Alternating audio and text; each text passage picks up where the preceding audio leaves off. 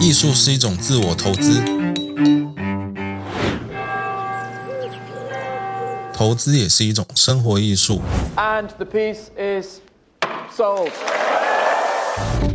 让我们撩您进艺术世界。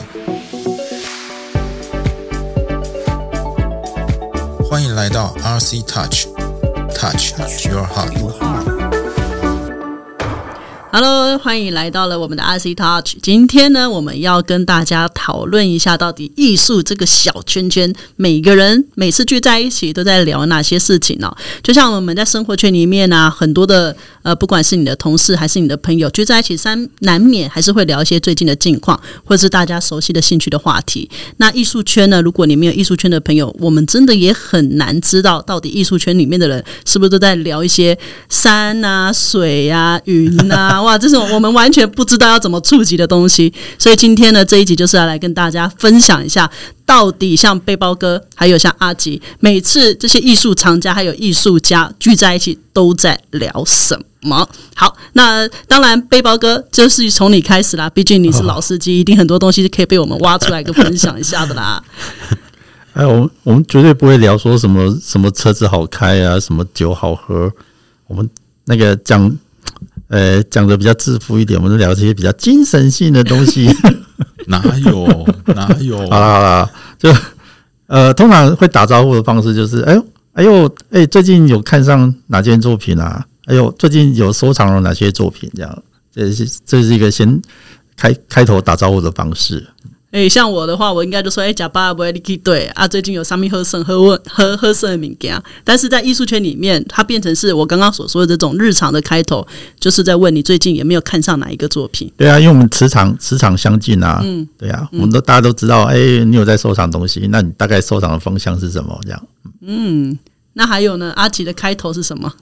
哦，其实其实我还我还好，我不太会，因为我发现有一些人可能不是那么乐于分享，因为台湾人好像收藏收藏好像还是偏藏这样，所以我比较少这样问。但是针对一些比较好好的朋友啊，干嘛的话，的确是平常聊天的时候会穿插这些啦。但我觉得，诶、我觉得人有兴趣真的很重要。就是有一句话是“人无癖不可与之交”嘛，嗯，对不对？怪癖就是怪癖，对，嗯就是呃，一个人还是要有一些癖好，嗯这样那比较对。所以你看，我的兴趣就是又是动物啊，又是植物啊，又是艺术品啊。所以我遇到动物的人就聊植物，遇到植物的人就聊动物，然后遇到艺术的人就聊动物，就是都要都要讲一些不同的东西，这样子。然后我觉得比较好玩啊。然后呃。我的确会跟别人讨论说，哎、就是有一有什么作品，就是我有兴趣的啊，这样子。然后通常我都会我自己会先讲，然后我自己讲的目的是啊、其实我也是我先分享出来，那看对方要不要分享给我，这样子。那那我可以问你说那个吗？呃，最近去看过哪些拍卖场、拍卖预展了吗？哦，有没有看到什么好东西？预展？我就我很想去看，可是对我没有，但我网络上全部看了。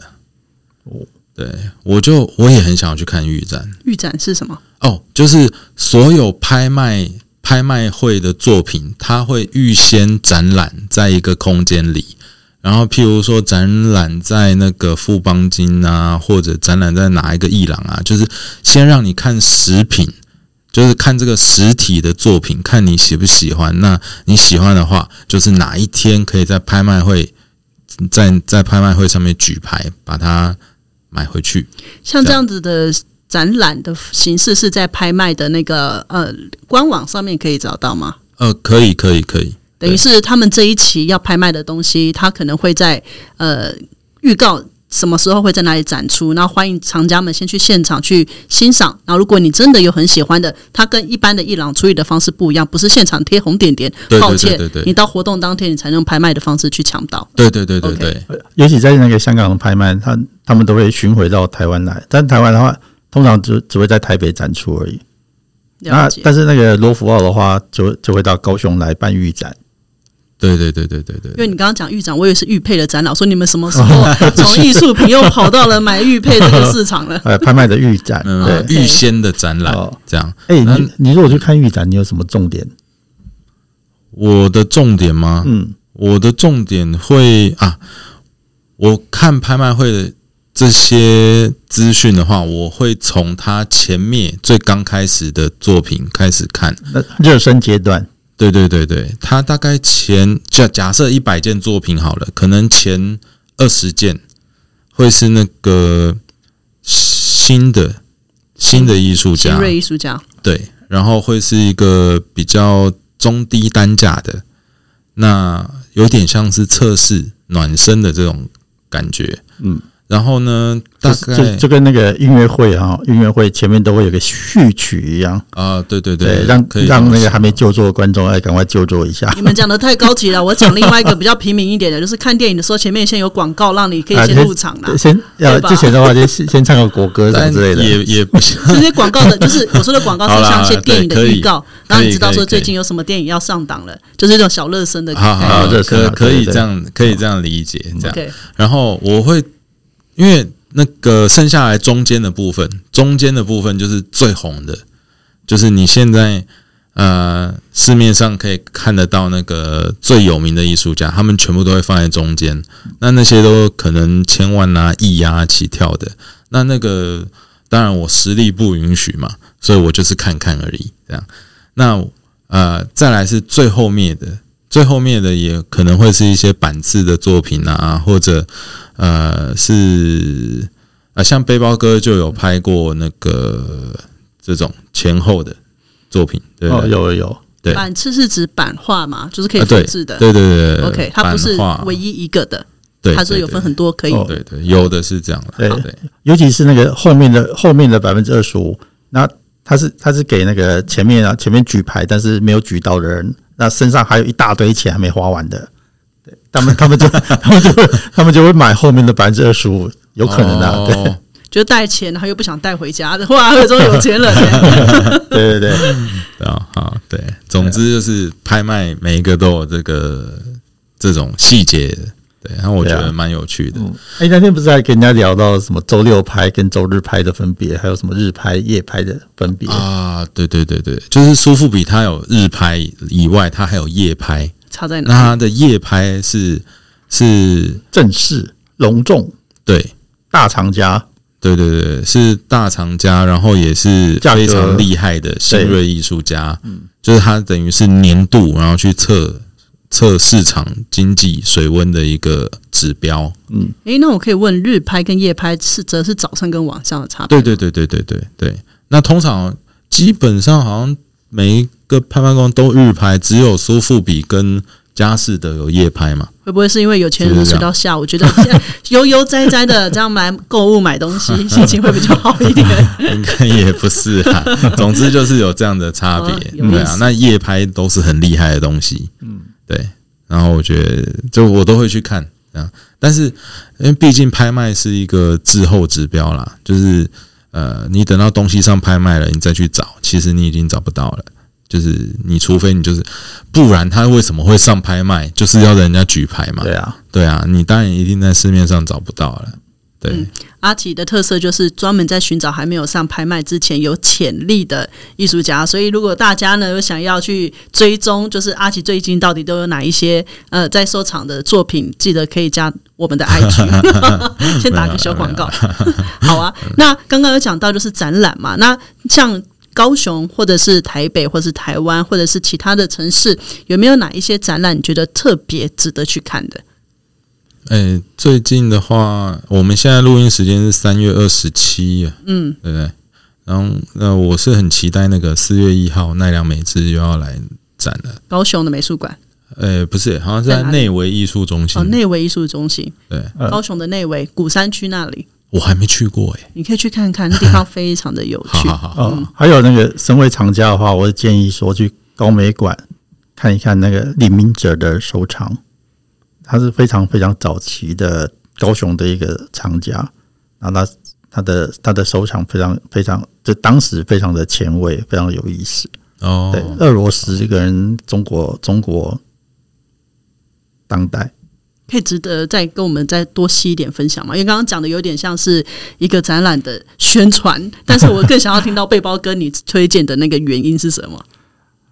危机入市，比如说啊，比如说在一九九零年那个苏联刚解体的时候，对，然后他就跑到跑到跑到苏联去，然后找了一些苏联的那个前辈前辈画家巡回巡回画派，或者是什么列宾美院的教授，然后大批大批的收藏他们的作品。那在当时，如果在当时如果那个时间点去苏联的话，是呃非常危险的事情，嗯，可是他就危机入室去做了这个事情，然后收到一批很好的作品。就是在别人不敢的时候你有敢，在别人恐惧的时候你有胆识，这也算是一种吧。对，在别人恐惧的时候你贪婪。所以现在要去乌克兰嘛？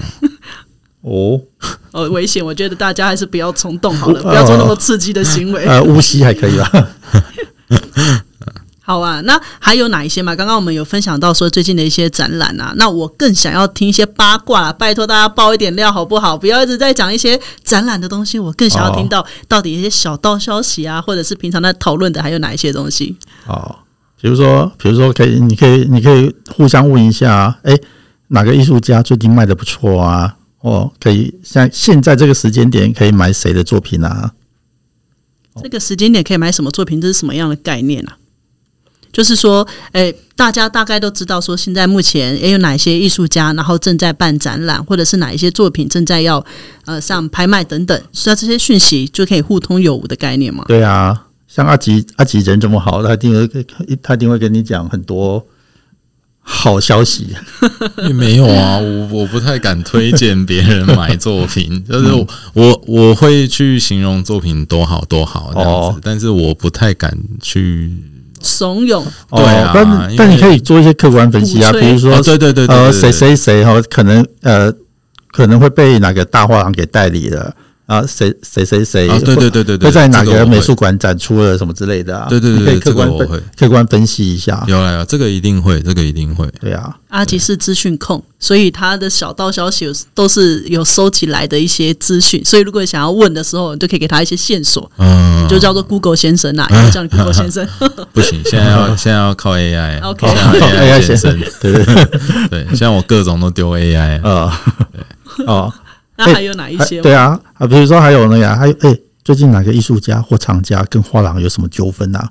嗯，呃，啪啦啪啦。对我跟你讲，艺术圈很小，那所所有的那个所有的那个艺术的小事情，其实其实都会在艺术圈里面流传开来。比如说哪个哪个画廊在凹艺术家什么之类的，然后其实这嗯，到最后大家都会知道。诶那我可以问一下嘛？因为刚刚有想到说一些纠纷嘛，然后我就会很好奇，因为我们毕竟可能就是看而已，然后也不一定有机会了解一些比较呃贴近他们真的在买卖的市场上面，所以我想说问了一下，就是说可能市场大部分最常听见的纠纷会是哪一些？哦，比如说之前有一个林良才艺术家的作品，然后被他的呃策展策展的经纪人，就是这这一大批作品被扣下来，扣下来是扣下来就是说可能展完了然后没有还他，那他可能要拿去别的地方卖啊或什么之类的。哎没有归还，对，应该正常应该要归还，可是他没有归还。还有就是说，呃，该比如说该该该该给艺术家的那个展展后的费用，然后就是谈好的，但是给的不一样。呃不一样，或者是说拖很久很久，拖了半年一年才给，嗯，等等之类的，都都会都会被都会传出来。那我可以询问一下嘛？因为像如果是一般的商场的合合作啊，都还是会有一些签约。那当然就是在合作过程里就会有合约精神嘛。那像这样子的伊朗的一个艺术家把作品拿去做个展，然后伊朗要帮他去卖，那这样子会有一些实质的合约的签约的条款吗？正常是，但是老老的画家的话，他们都是口头约而已，互相信任。那新的艺术家，他们才会有正式签约的动作。那可是正式签约的动作的话，就是，呃、其实很多话还是会巧立名目啊，跟你对，跟你嗯拗拗一下，拗一下这样子。了解，所以里面真的还是有太多的那个眉眉角角。嗯，好啊，那还有什么吗？诶，我先跟大家分享一下，我刚刚说到今天这个八卦，其实我有偷偷加入了一个有趣的脸书社团，叫做这个讲话有点难听，但我还是把它讲出来好了，叫做靠背艺术。对啊，对啊，然后有时候我们在上面会有看嘛，然后就看一看说，诶，其实，在里面的社团里面，有时候还是会有讨论一些，比如说，诶，现在的哪一些艺术家的作品，然后可能有觉得跟某些艺术品有一点点相似，所以就会拿出来讨论。但我自己不确定说这件事情到底呃被被讨论的价值多高，因为其实有时候我们看到的东西，看完之后。难免你在创作的过程中，你会有一些灵感，那你无形当中就把它画出来了，但说不定真的就会有一点相似度，对，所以像是这些事情，你们也会讨论吗？会有，会有也是会讨论对，谁又被靠背了？对 但是参考参考而已啦，因为有些东西真的是，呃，局外人的话，我们也是在外面看个热闹而已。了解，好啊。那阿吉呢？平常你们在平时说在聊天啊、哈拉的时候，还有哪些事情？诶，也是可能不是我们一般的小白有机会听得到的。诶，那是你们常常会在沟通的东西，或者是在聊天啊、茶余饭后都会拿出来哈拉的。哦，我我我发现我好像比较没有那么八卦哈，然后我但是我会喜欢问一些那种干话的问题啊，就譬如说很单纯的就是，哎、你画是怎么挂？因为我我自己不喜欢那个钢索，我不我不喜欢钢索挂画。啊，但是家里的墙面你又舍不得打洞，那 所以会很纠结啊，那就呃，诶，我不知道为什么我不喜欢在家里面打洞、诶，有啦，我现在还是还是有啦，但是很少啦啊啊，也有一个原因是因为我画有时候会换嘛，那换了以后那个挂的那个点就不对，大小也不所以要换，对啊，那就我就不喜欢。那虽然说，虽然说，对啊，多个洞补掉就好了嘛，也没什么那会有色差，的确不好看。对啦，对啦，好诶啦，反正也有也就很多人就不喜欢在家里面打洞嘛，所以变怎么挂画就变成一个那个问题。我就题外话一下，因为你刚刚讲到挂画这件事情，你是不是挂画方式跟人家不一样？家里是用乐高吗？哦，对对对对对对你是，怎么弄的？我觉得这个对应该很少人有听过。哦，嗯，我是整个电视墙就是一面乐高墙，所以我当然都是会挂一些小画啦，不是说那超大张的作品就这样。那那乐高它是我发现它的那个挡的那个力气还不错诶、就是其实它可以挂到很大，只是看你敢不敢。那你就画了最下面，然后就是卡一排乐高，然后最上面再再卡两个，就可以把它扣住，然后就就这样子去卡了整面墙。所以你并不是把乐高的另外一个阴的部分把它贴在画的背后，像乐高要把它压到那个墙壁上。你反而是借由一些拼贴的方式，对对对对对让它有一个斜度可以依靠。对对对对对对，哎、对这个蛮有趣的，因为我一直都以为你是在乐高上面，呃，比如说你是想办法用一些绳子或什么东西挂住的，其实你是用物理性的，对对对像洞洞板的概念。哎，对对对对对对哎、对，这蛮好玩的。对嗯，我也想设计那个木床，呃，木木桩，对，然后可以抽出来，然后把画放上去，然后可以啊每种高度，每每种高度都有一个那个可以把木头拉出来的，啊，对，嗯嗯嗯，等于是可以自己组合，它不会因为你现在必须打一个洞，下一个画可能位置不一样了，画的大小尺寸不一样，它就会造成地面上的一些损害。啊，对对对，所以其实我是比较常在问这种呃北七的基本问题，因为也要够熟的朋友我才敢这样问，不然的话我我还不太敢问。难怪有时候你去看展览的时候，人家那个什么背包客都在跟伊朗的经纪人啊或者艺术家的一些作品，哎，这次在互动，然后你就是在旁边那边观察，哦，这个灯怎么打？哎，对对对哦，对对这个，绳子，哎，怎么这样这么长的那么好？为什么你的画挂完之后，它不会写它是那么平？对对对对，或者你会看我贴到墙上面，然后因为我想要看那个画后面是怎么挂的。对，我们甚至还会看那个作品寄过来的时候，那个那个贴您贴的那个贴纸贴的好不好？哦，是看哦他这个人是有没有处女座，是不是？对，对，有有的艺术家会比较那个，对，就很厉害啊，很厉害。然后我我今天也才跟一个我心目中的厉害的藏家啦，这样就是也是很有社会地位的，然后也才在跟他聊说，哎、你作品都放哪里？这样子，其实都会都就是很基本的问题，但是因为因人而异嘛，就每个人资源不一样，所以那个处理方式也会不一样。然后我就觉得蛮有趣的。哎，那你会不会也是问别人说家里的画都是怎么在呃保养的，还是说它是怎么藏起来的？因为有些人比较讲究，他们也会真的用到一个画一个空间，然后可能会有一些温控的方式。呃，会，就是有的人他比较讲究的，就是会有恒温恒湿嘛。那那样那个呃，都反正一定是湿度要低嘛，温温度也是正常，不能太低，不能太高嘛，大概是这样。那但是呢，因为我的经历啊，我的经历是我爷爷的那个 留下来的作品，纸是纸本，而且是宣纸吧，嗯，对。那经过了两个世代以后呢，它虽然状况非常烂，但是没有到多不堪，因为最终还是有落锤拍卖出去嘛。